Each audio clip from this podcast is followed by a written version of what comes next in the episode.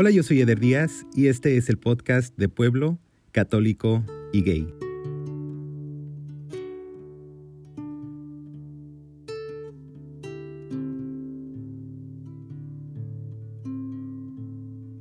Mi nombre es Carlos Rodríguez, de Puerto, católico y gay. Carlos, bienvenido al podcast. Gracias, muchísimas gracias. Es un gusto tenerte. ¿De qué puerto eres? Soy de Puerto Progreso, Yucatán. Órale. Una ciudad y pues ciudad y puerto de progreso, un puerto minúsculo, pesquero, pero adoro. Me encanta, me encanta este pueblo. ¿Qué recuerdas de ese puerto cuando te acuerdas de tu infancia? Fue una infancia realmente feliz. Yo, a través de tus podcasts, cada pregunta que tú le haces a tus, a tus entrevistados, yo me voy también a, esa. O sea, es inevitable, ¿no? No irte, no sí. hacerte el viaje, es inevitable. Y, este, y yo recuerdo, y he recordado mucho, muchas memorias que yo tenía, pues estaban allí, solo que no había, no había hecho el esfuerzo de ir hasta allá con tus preguntas que le has hecho, estás digging y digging y digging, me ha caído muchos 20 y me he dado cuenta de que, de, que, de que fui muy feliz. Y he sido muy feliz, pero mi infancia fue una infancia inocente, bien cuidado y feliz. Uh -huh. ¿Sabes? Uno de, las, de los recuerdos más memorables que tengo es que mi papá siempre cuidó mucho de, de, de nosotros. Somos cuatro, yo soy el último, somos cuatro hombres, uh -huh. y nos cuidó mucho. Yo me recuerdo que, no sé, tenía tres, cuatro años, y en la madrugada yo me pasaba a dormir en la cama de ellos, y él se iba muy temprano a trabajar, entonces él, él me tenía que dejar mi leche con chocolate lista antes de que él se vaya, para cuando yo despierte extender la mano y esté la de él. Pero si yo osase en despertar y agarrar la leche y no era el sabor que yo esperaba, se armaba un pancho, porque eso de donde yo vengo le dicen chiqueado. ¿Has escuchado sí. eso? sí, claro. Sí. ¿Qué otras cosas hacías en el puerto? ¿Tu papá se dedicaba a la pesca o no? No, mi papá, mi papá siempre ha trabajado en Pemex. Ah. Sí, tenemos una, no es una plataforma ni una refinería, sino tienen como unos tanques ahí donde conectan en el puerto de altura, conectan todos los tubos y se va a la terminal donde ellos trabajan, que es como, no sé, unos 10 kilómetros de progreso, unos 15 kilómetros de progreso, y él trabajaba ahí en la planta. ¿Tenías amigos? Sí, muchos, o sea, todo mi vecindario. Haz de cuenta que me, me decían el omnipresente, porque todo el mundo me conocía, todo el mundo sabía mi nombre, mm. todo, todo el mundo, sabes, como ciudad pequeña, entonces todo el mundo te conoce.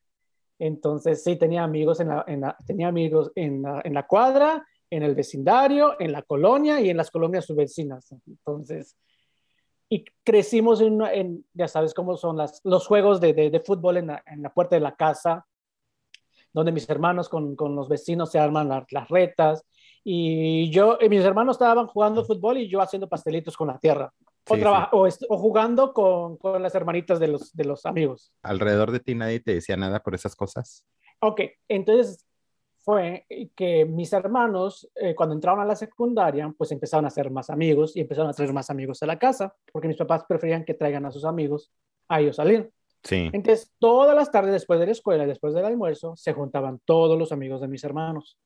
Y los dos hermanos, como son, creo que tienen un año y medio de diferencia, entonces eran la misma generación y se juntaban muchos. Los hermanos de uno y del otro, los amigos de uno y del otro, se juntaban. Y un primo que se juntaba con ellos le ponía apodos a todo mundo.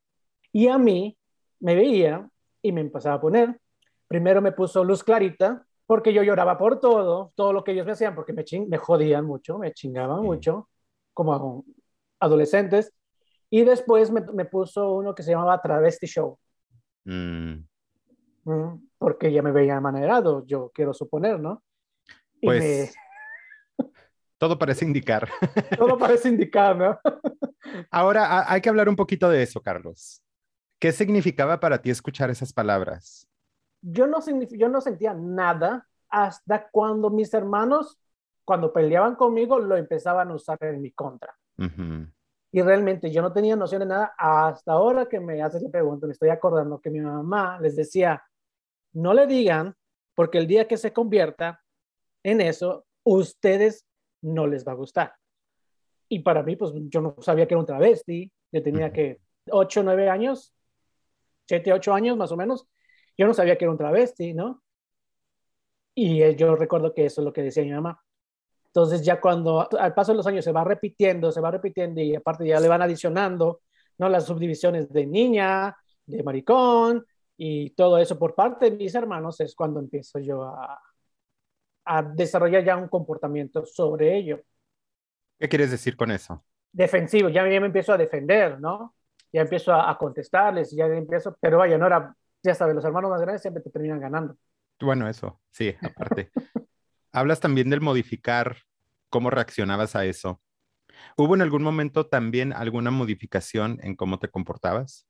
Oh, sí, sí, sí, porque yo recuerdo que pues yo me, ponía en, el espejo, ya empecé a crecer, no sé, ya estaba, estaba, en primaria, no sé, quinto, sexto de primaria más o menos, o cuarto, cuarto, quinto de primaria, y yo ya me veía el espejo y ya me hacía postres de modelaje, de, ¿sabes? De niño, de niña, perdón, y, este, y ellos me decían, ¡au! La niña, ¡ah! Otra vez de show, ¿sabes? Y o, o modelaba también como, pues, como modelo, como, modelo mujer, y siempre tuve esas, esas agresiones por parte de ellos, que después, mucho tiempo después que vas a llegar allá, no ves, ahora va a tomar sentido cuando llegues a esa pregunta. Mm. Me acaba de llegar a la mente, imagina, increíble cómo son las entrevistas, ¿no? Pues dinos, cuéntanos sin que yo te haga eh, la pregunta. Sí, porque es que cuando yo decido salir del closet, lo hago con un primer hermano. Mi, mi hermano ya vivía aquí, uh -huh. en Utah, con mi otro hermano, con los dos mayores. O sea, los dos mayores se vinieron aquí y pues muchos años estuvieron aquí y yo tenía 19 años. Y yo le digo, quiero hablar contigo, me llama, le digo, pues es que, es que soy gay. Y es ahí donde él, que era el más jodón, el que más me jodía con las palabras, eh, se pone a llorar y se arrepiente y es por mi culpa y disculpa y, o sea, lo sintió mucho. Le digo, no, no tienes nada que ver tú. O sea, ustedes jodían, claro, pero no tiene nada que ver tus palabras. Tus palabras no fueron las que me convirtieron en esto. Y sí recuerdo que para él fue un shock. Que una de las cosas que mi mamá le decía, tiempo después, él se iba a estar como tragando sus palabras o arrepintiéndose de lo que, del bullying que hacía. Sí. ¿Por qué le dijiste a él? Yo se me sentía, me sentía como ahogado, o sea, me sentía muy presionado, muy ahogado. Yo empecé a desarrollar, yo con mi mamá he tenido, tenido mucho, muy buena relación siempre, pero cuando llega una edad como los 17, entre los 17 y los 19 años, pues es cuando yo ya como que voy va haciendo sentido cuál es mi identidad. Y empiezo yo a, a desarrollar una, una, relación con mi mamá que, pues mi mamá me quería acercar qué era lo que me pasaba, porque ella actuaba así, yo era más callado con ella y no, no sabía cómo tocarlo. Entonces, conocí a un amigo, entré a trabajar de mesero a la ciudad, es decir, yo vivía en el puerto y viajaba a la ciudad todos los días para trabajar de mesero en un restaurante y ahí conocí al primer, vamos a decir, primer amigo gay mayor, ¿no? La cual él me ayudó mucho, o sea, me empezó a explicar, yo le decía, tengo esta comunidad, creo que soy gay, y me decía, ¿cómo te ves tú siendo gay? O sea, quiero que me expliques. Él no me decía nada sobre él, sino que él quería saber, para que él no me dijera nada, él no quería influenciarme. Uh -huh. Entonces me preguntaba cómo me veía. Cuando ves a los hombres o cuando piensas con hombres, ¿cómo te ves? O sea, así o asado, ¿no? Y yo le decía. Y él me fue apoyando y le digo, quiero que me lleves a un bar gay. ¿Te puedo interrumpir? Sí. Quiero escuchar esa historia. Pero te quiero volver a hacer yo esas preguntas porque creo que son importantes. ¿A qué edad tú supiste que quería decir gay? ¿Te acuerdas? ¿A qué edad? Sí, a los... Estaba yo en bachillerato, uh -huh. 16. ¿Fue esa vez para ti la primera vez que conectaste como los puntos y dijiste, ¿eso es lo que yo soy? ¿O nada más aprendiste lo que era ser gay? Sí, es cuando yo dije, esto es lo que yo soy, cuando me cayó el 20. Porque estaba yo en bachilleres y yo quería entrar mucho a la banda de guerra. Entré a la banda de guerra y había un, un trompetista, que era un hombre, un muchacho dos años mayor que yo, él ya estaba en el último semestre, moreno, o sea, muy bonito, el, Mario, me acuerdo mucho, Mario Mares, el, muy guapo, muy alto, moreno, pero tenía muchas maneras, ¿no? Y me caía muy bien y se reía muy bien. ¿A qué te refieres con tenía muchas maneras? no, no, era tan, sí, tenía maneras, de, era más afeminado. Ah, ya te entendí. ¿sí? Y eso es lo que me llamaba mucho la atención de él. Y él me dijo una vez, no me acuerdo, estábamos sentados afuera de la escuela después de un entrenamiento y él me dijo, es que yo soy gay. Y es ahí donde como que me cayó el 20 de lo que yo sentía por alguien más, tenía un nombre. Y entonces este, es ahí donde, donde todo empieza a hacer sentido y, y, y la, la, amistad continuó mucho con él. Y él me decía cómo era su comportamiento, cómo era con su, su papá y todo, todo ahí es ahí donde yo me descubro. ¿Y cómo conoces a esta otra persona de la que me estabas platicando, el amigo que era más adulto? Ah, ok, yo entré a trabajar al restaurante y él, él, él, estaba ahí, o sea, ya trabajaba en el restaurante, mm. ya era mesero del restaurante. Entonces yo me empiezo a juntar con él y le empiezo a decir mis, mis, incomodidades y él me empieza a hacer preguntas. ¿Cuáles eran tus incomodidades? ¿Te acuerdas? ¿Qué le platicabas? ¿Puedo saber? Sí, claro, claro. Yo le decía, es que cuando veo a un hombre me da ganas de, de besarlo, me da ganas de estar con él, me gusta verle las nalgas, me gusta verle el paquete, me gusta verle todo. ¿No? Y él me preguntaba, ok, cuando te ves con un hombre, me dice, ¿te ves como pasivo o te ves como activo? ¿No? No, pues me veo así. Ah, ok. ¿Y has estado con un hombre? Sí, le dije. Ahí va la historia, por eso te digo que voy back and forward. Porque tenía como ocho, nueve años y los amigos de, mis hermanos siempre estaban en la casa. Pero uno siempre hacía todo para quedarse solo. Inclusive iba a las horas que sabían que mis hermanos no estaban o estaban trabajando. Y mi mamá era muy receptiva, muy inocente y lo dejaba entrar. Y este muchacho empieza a tocarme y me empieza a hacer de todo. Me acuerdo que la primera vez que me tocó, me dijo, oye, ¿tú ya te vienes? Y yo, o sea, no tenía idea de lo que me estaba hablando. Yo tenía nueve años, o sea, no, o sea, ni siquiera había yo desarrollado. ¿No? Y él empieza a tocar, me empieza a tocar, y de esos toqueteos me empezó a tocar sensores me llegó a gustar. Me llegó a gustar. tengo las manos frías. Sí, me llegó a gustar.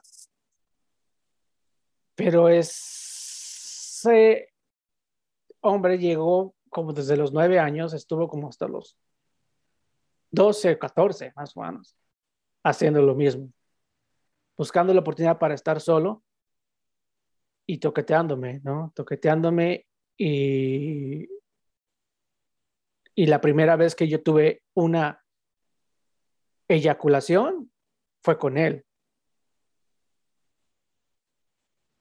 Mm.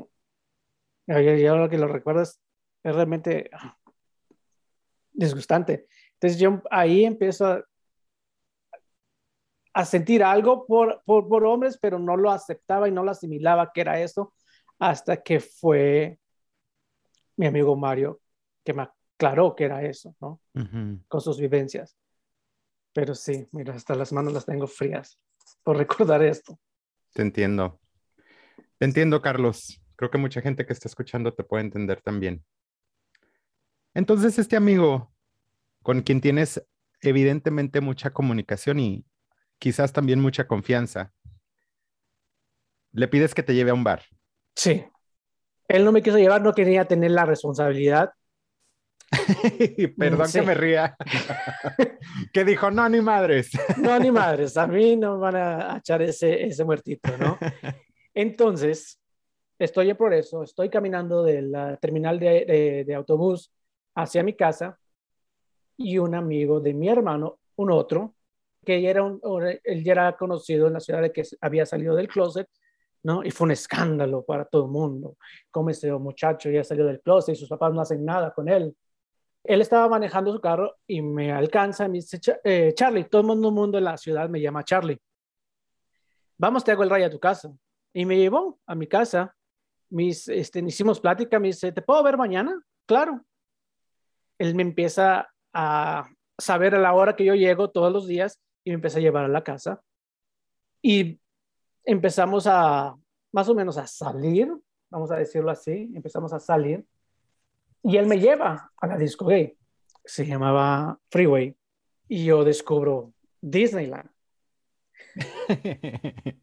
y me, haz de cuenta que que me, ay, no sé, me despertó muchas cosas, mucho interés, pero él me dijo, él fue muy cauteloso, me dijo, ok, te voy a llevar para que conozcas, pero esto no, no, no te dejes ir por cualquier persona. Y me empezó a, mostrar las personas que él ya conocía, me dice, ya estuve con este, ya estuve con este, él es así, él es asado, esas personas son de la alta sociedad, ¿no? Las gallinitas, o sea, las que andan con, las, con la copa así, que critican a todo el mundo. No, es que se repiten en cada ciudad o no. es que me, da más risa cómo lo describe. Sí, es que es, curioso cómo el comportamiento se repite en cada ciudad. y él me llevó. Entonces, estuve saliendo con él ya después de que le había dicho a mi hermano, después de que de este muchacho, y conozco a tres o cuatro amigos gay, que entre ellos estaba Mario en Puerto Progreso, en Progreso. Los empiezo a conocer y empiezo a salir con ellos, ya son amigos gays, ¿cierto?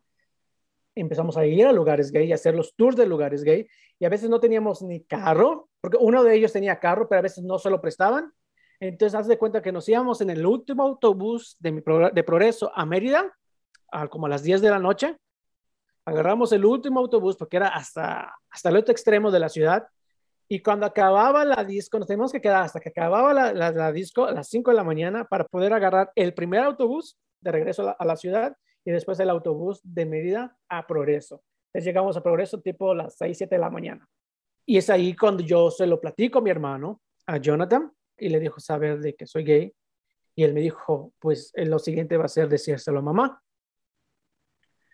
Y es donde, y en todo ese tiempo de, que entré a trabajar, estoy con este muchacho que me llevaba a la casa y luego que estoy con mis amigos pasaron como dos años y es donde yo desarrollé esa, esa tipo de, de, de, de no comunicación con mi mamá. Y es ahí donde yo como que hago como una costra para que mi mamá no entre y ella me veía que yo también estaba, me estaba doliendo y a ella le estaba doliendo. Hasta que una vez no aguanté y me pregunté, me preguntó algo, yo le contesté muy grosero y ella con todo el amor me dijo, pero ¿por qué me gritas así? Me dice, ¿por qué? O sea, ella quería entender por qué lo que me estaba desarrollando ese comportamiento.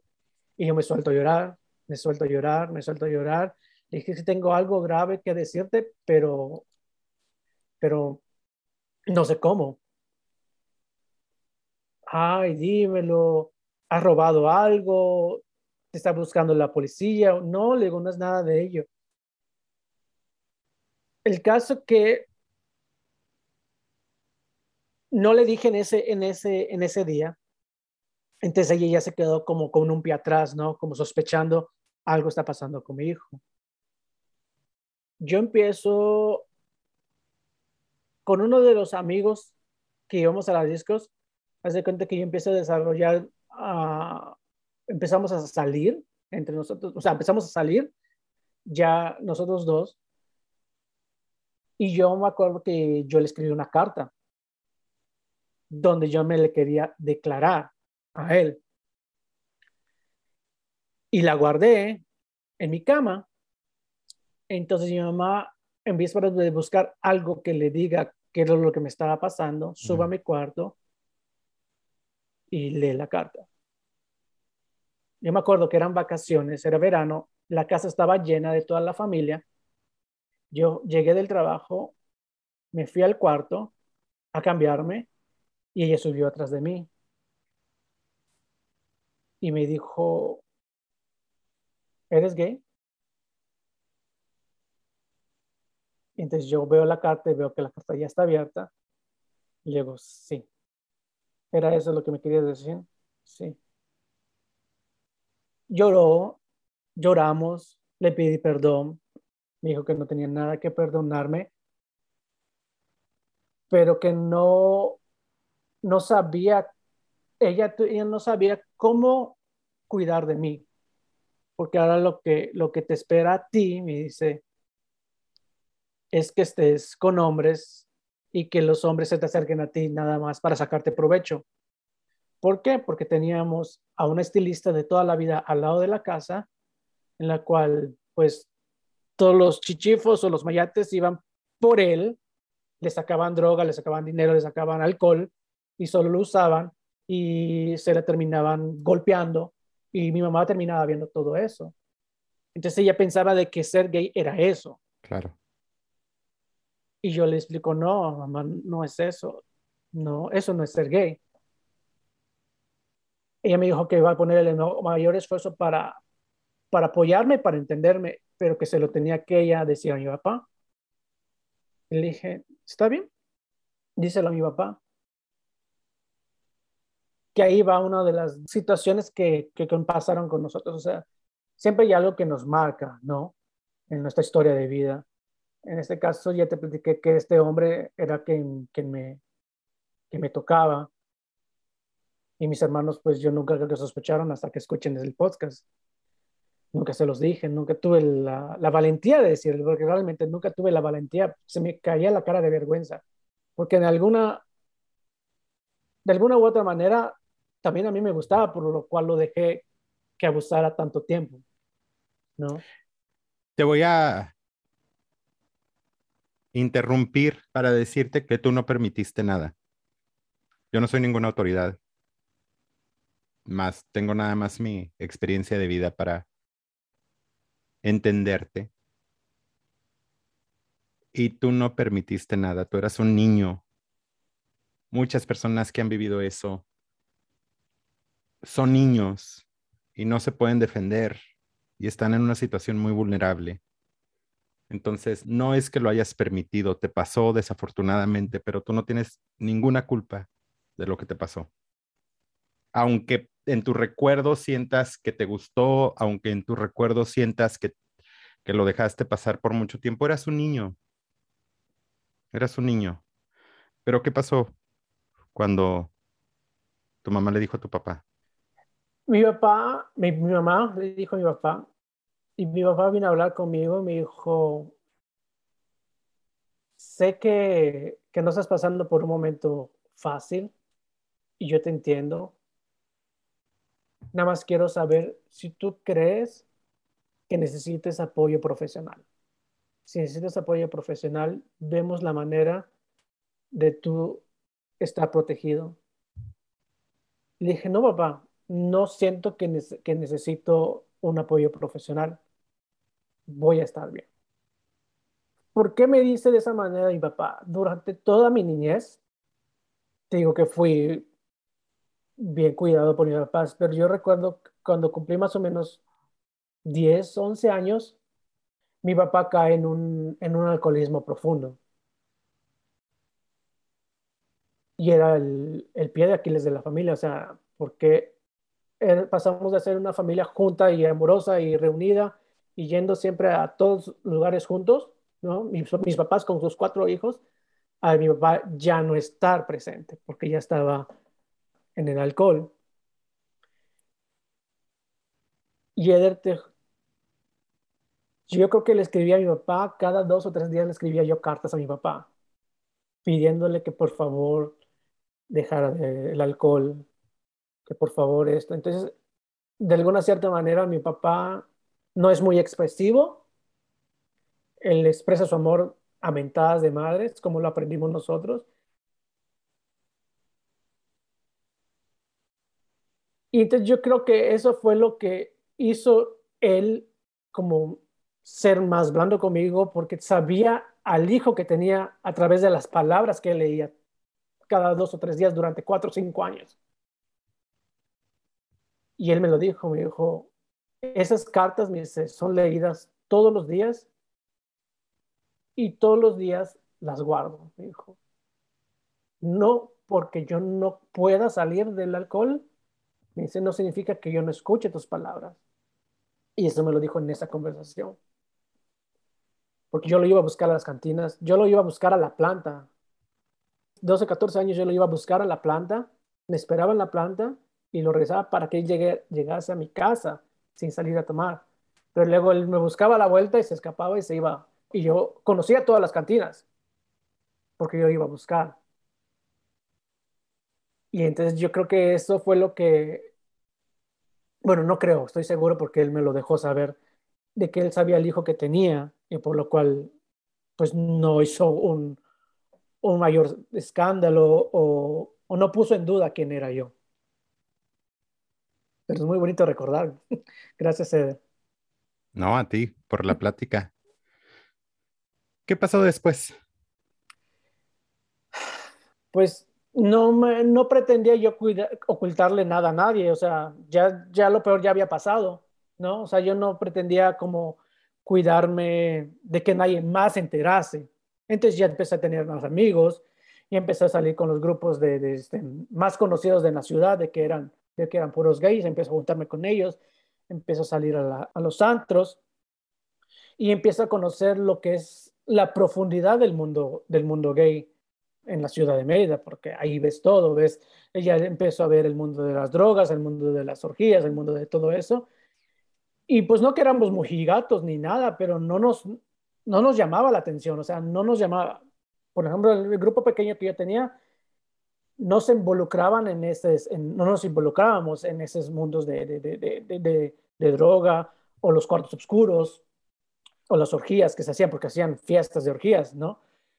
pero empezamos a conocer y empezamos a ver todas las divisiones que hay entre los gays y los, los grupos sociales y te das cuenta de que pues, así como toda sociedad, todo es una, una falsedad, ¿no? No había Instagram ni nada de eso, pero desde ese momento yo me acuerdo que todo el mundo pretendía hacer otra cosa que, que no éramos, ¿no? Y este, fue un verano, fui a una, a una disco que se ponía en la playa, estaba yo con mi grupo de amigos y yo veo a mi otro hermano. Somos cuatro, el tercero. Y él me vio, pero me vio con el grupo de amigos y como que como que no le gustó, ¿no? Entonces, a partir de eso, como que él, como que se separó de mí, o sea, cuando salíamos ya no quería como que yo frecuentase los mismos lugares que él, porque ya había visto con los amigos que yo salía, y él pues no, no le gustaba. Y pues no me decía nada, él siempre muy, fue muy callado, pero con su mirada me decía todo y a mí para, y fue muy, muy fuerte como descubrir el rechazo de, de mi hermano, sí. ¿Cómo estás con tu familia hoy en día? Estamos bien, estamos felices. Estoy casado ya, bueno, juntos, ya tenemos 14 años, mi esposo y yo. Casados ya tenemos 7 años. Mis papás adoran a mi esposo. De hecho, mi esposo ahora está en Yucatán en casa con mis papás este, por unos trámites que tenemos que hacer. Y pues tenemos una, una familia que, que, está muy orgullosa de nosotros. Gracias a Dios, tenemos una familia que está, que está muy orgullosa de nosotros. Y yo siento que, bueno, mis papás siempre fueron muy católicos de participar en la iglesia. Mis papás participaban en un, momento, un movimiento familiar cristiano que era de la iglesia católica que se reunían cada semana los, los grupos que tenían este, algún problema para poder superarlos, ¿no? Eran pues varias parejas donde se juntaban cada semana para platicar las cosas y siempre me llevaban. De casualidad no se llama encuentro matrimonial. Sí. Que era un corazón rojo con dos anillos amarillos abajo y una cruz en medio. Y una cruz en medio, sí. Mis papás también. ok. Y entonces ahí había uno de los hijos mayores de otro matrimonio. Me invita a participar en, el, en las Pascuas. Entonces yo voy a las Pascuas desarrollado por un grupo que se llamaba eh, Equipo Vocacional de Adolescentes. Y era yo, mira, cómo son las cosas, recordándolo ahora, en la secundaria. Estaba yo en la secundaria, que será 13, 14 años. Fui a una Pascua y este muchacho que me había invitado y que estaba siempre cerca de nosotros, y me puso dentro de su grupo de cuidado.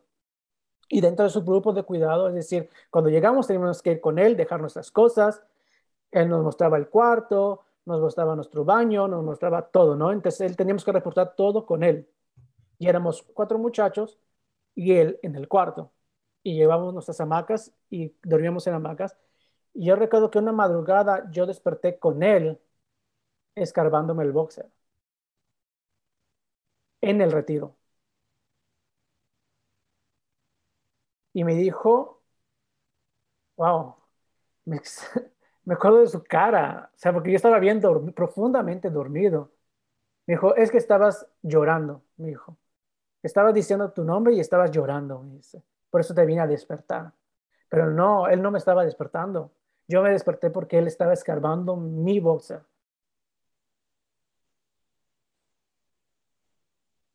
Terminamos ese, ese retiro. Comienzan las vacaciones de verano también. Y yo recuerdo que estaba caminando, yendo a mi casa del malecón, porque en el malecón, o sea, en el verano se junta todo el mundo en el malecón. Y yo me estaba yendo y él apareció en su carro. Mejor te llevo. Y dije, sí, entonces, cuando me dejó en la, puerta de mi casa, eso fue en la puerta de mi casa, me dijo, ah, voy a bajar a platicar contigo. Se bajó a platicar conmigo. Él era, no sé, cinco o seis años mayor que yo. Me dijo, ¿qué marca es tu pantalón? No sé, habrá sido Mosimo, no sé. Ah, déjame ver. Entonces él, él volteó de la parte donde aparece la etiqueta en la parte de atrás. Él la volteó y metió su mano. Cuando metió su mano, la viró para agarrar eh, para agarrarme por enfrente. Me dijo, ah, es que yo quería saber cómo eran, me dijo. Y sacó su mano. Y yo me quedé, me quedé confundido, no, no realmente no, no tuve ni una reacción, o sea, no me defendí. También fue en el mismo periodo, periodo que me acabas de, me acabas de regalar algo muy, muy bonito donde me dices que, pues, que me hiciste ver que realmente no era yo que permitía las cosas. Ellos abusaban de ser, más, de ser mayores, de la fuerza, de, de la inocencia, porque en esa época, pues, pues, yo me acuerdo que yo me quedaba congelado para que me hagan las cosas, ¿no? Y esta persona del, de este movimiento me, me hizo esos toqueteos. Y era, y venía de la iglesia, ¿no? Yo llego, llego más o menos como los 18, 19 años y yo me alejo de la iglesia porque empezó a salir más con mis amigos y me alejo de la iglesia. Pero perdona si me estoy revolviendo, entonces prefiero que tú me guíes. No, está bien. ¿sí? No te preocupes. Me, me alejo de la iglesia. Hablando de la iglesia, ¿qué significa Dios para ti ahorita? Dios, pues es mi todo. Tengo una muy buena relación con Dios y, soy fiel, creyente de Dios y de Jesucristo también. Y sí confío en, esa relación que tengo con ellos, sí confío en la comunicación, confío en la oración, confío en el rezo y lo que más me conecta o, la forma que más siento la manifestación es con las músicas de alabanza. Carlos, te voy a hacer una pregunta que creo que nunca he hecho. Contesta lo más honesto que puedas. ¿Cómo te expresarías hoy en día? Es una pregunta literal, pon atención a la palabra expresar. Tu tú, tu movimiento, tu voz, todo lo que eres. ¿Cómo te expresarías hoy en día si no hubieras vivido la vida que viviste, limitándote siempre? ¿Hay partes de ti que todavía escondes? Sí, sí, claro. Mi, yo he visto que también mi, mi comportamiento también se modificó mucho Y, y cosas de mí, claro, siento que todavía escondo, por supuesto. Y me lo he preguntado, me he preguntado por qué a veces me da vergüenza decirle las cosas a mi marido, ¿no? A mi esposo, cuando le quiero pedir que hagamos algo en especial, ¿no? Y él siempre ha estado ahí para escucharme y para, para darle lugar a, a las cosas. Pero en, en, primera, en primera parte, yo lo veo con mi comportamiento donde yo veía que mis amigos me decían que yo era muy afeminado. Ahora que la gente me dice, ah, no sabía que eres gay. En el trabajo, o sea, tengo compañeros trabajando con ellos cuatro o cinco años, me dicen, wow, yo no sabía que eras gay. Dice, porque tu comportamiento no es, no es afeminado ni nada de ello. Y yo siento que he trabajado mucho en esa, en esa, para defenderme o para no tener un lugar donde me moleste, siendo que ese fue el primer gancho que yo di o que tenía para que mis hermanos y los amigos de mis hermanos me hagan, me hagan bullying. Claro. Yo creo que por primera vez estoy entendiendo, escuchándote, que todas las preguntas que yo hago son preguntas que me hago a mí mismo que yo tampoco tengo el valor de contestar, que yo tampoco tengo, evidentemente, quien me las haga a mí. Y qué bueno, no quiero que me las hagan. no, no te creas. Pero hablando en serio, pues son preguntas difíciles de contestar a veces y son preguntas que yo pues tengo muy presente, porque nunca tuvimos esto creciendo. Nunca tuvimos los amigos con quien compartir estos miedos y muchas otras personas a lo mejor sí. Nosotros nos hemos aprendido por todas las intersecciones que compartimos a callarnos lo que sentimos. Es lo más fácil, es lo más natural. Yo sigo batallando con todo eso que tú acabas de decir. O sea, a veces yo voy a terapia y siento como que la persona que, que me está escuchando de decir, ¿Por qué está aquí si no quiere decir nada? ¿Y por qué estar aquí, Eder, si toda la hora que llevamos platicando, pues todo suena súper bien? Eh, ¿Cómo estás, Eder? Ah, súper bien. ¿Y cómo te va? Ah, súper bien. ¿Y cómo te va? Ah, súper bien. Porque es muy difícil ser vulnerable. Es muy difícil. Te comparto todo ese chorro que acabo de aventarme porque quiero que tengas bien en claro y la gente que está escuchando que siempre que tenemos estas pláticas yo caigo en no todos los mismos 20 que, que ustedes y, y de repente se me vienen recuerdos a mí también que yo tenía bloqueados y, y pues seguimos de alguna manera a veces pues trabajando todas estas cosas, ¿no? Sí, es, es, es, es mágico, es impresionante cómo nos ponemos siempre a los testigos, ¿no? O sea, como hay un libro que, me encanta y nos dice que todos son nuestros archivos, nuestros archivos expiatorios, ¿no? De que nos ponemos las cosas y nos ponemos a las personas que nos van a sacar o nos van a hacer preguntarnos las cosas de nuestro, o sea, nuestras propias situaciones. Y sí, lo veo todo el tiempo, o sea, lo escucho todo el tiempo con, en tu podcast como tú te pones cada testigo y cómo te caen los 20, porque yo lo estoy sintiendo, lo siento. Te descubrí hace como unos tres meses. Y de tres meses a ahora es que he escuchado tu podcast casi diario, unos dos o tres capítulos hasta para verme al día. Y yo he, yo he sentido cómo eres el Eder que hizo su primera entrevista a su papá, que me encantó. Y eso fue el regalo más bello, decir, es verdad, o sea, ¿qué sienten ellos? ¿No? Fue bello. Pero eh, del Eder que escuché en el primer capítulo al, al, ayer que escuché, digo, wow, Eder, como, qué pasos agigantados hace Dios. Sí. Y es, como lo, lo, veo también conmigo, pero sí, te lo reconozco, te lo reconozco, Eder. Gracias, gracias por la confianza y gracias también por escuchar y apoyar el proyecto. Y seguimos creciendo mucho y seguimos aprendiendo y desaprendiendo. Y a veces es necesario escarbar y es necesario enfrentarse con cosas que no quisiéramos ver y reconocer de nuestras experiencias, pero es importante y, y, a veces lo hacemos en silencio, a veces lo hacemos de manera evasiva, pero lo estamos haciendo. Así que me doy crédito, te doy crédito y le doy crédito a toda la gente que está escuchando este podcast porque estamos trabajando en nosotros mismos. Es bello, como dices esto del crecer duele, ¿no? La primera vez que yo fui a terapia, el primer, la primera temporada, fue tan doloroso empezar a, a, ir a esos recuerdos, empezar a ver por qué mi comportamiento llegó a ser el comportamiento que tengo, ¿no? Y haz de cuenta que es cuando sacan toda la, la croaca del, del, sumidero, empieza a salir tantas cosas y tantas emociones y todo está a flor de piel y todo te, te, te irrita, pero ya después de una temporada, porque no es de un día para el otro, ya después de una temporada trabajando en ello, empiezas a, oh, todo se empieza a sentar, empieza a hacer sentido.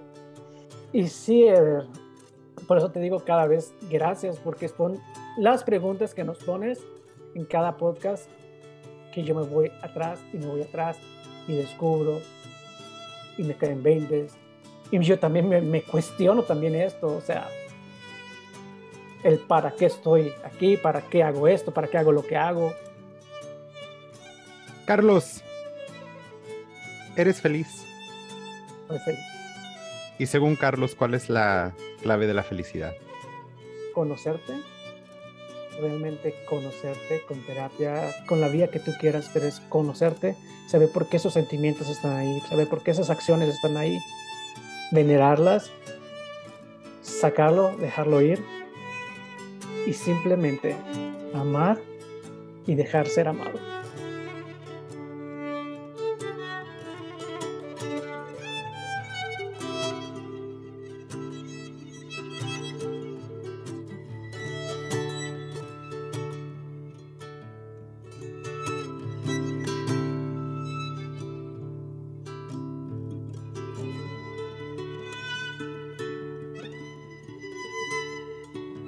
Yo soy Eder Díaz y yo soy de pueblo, católico y gay.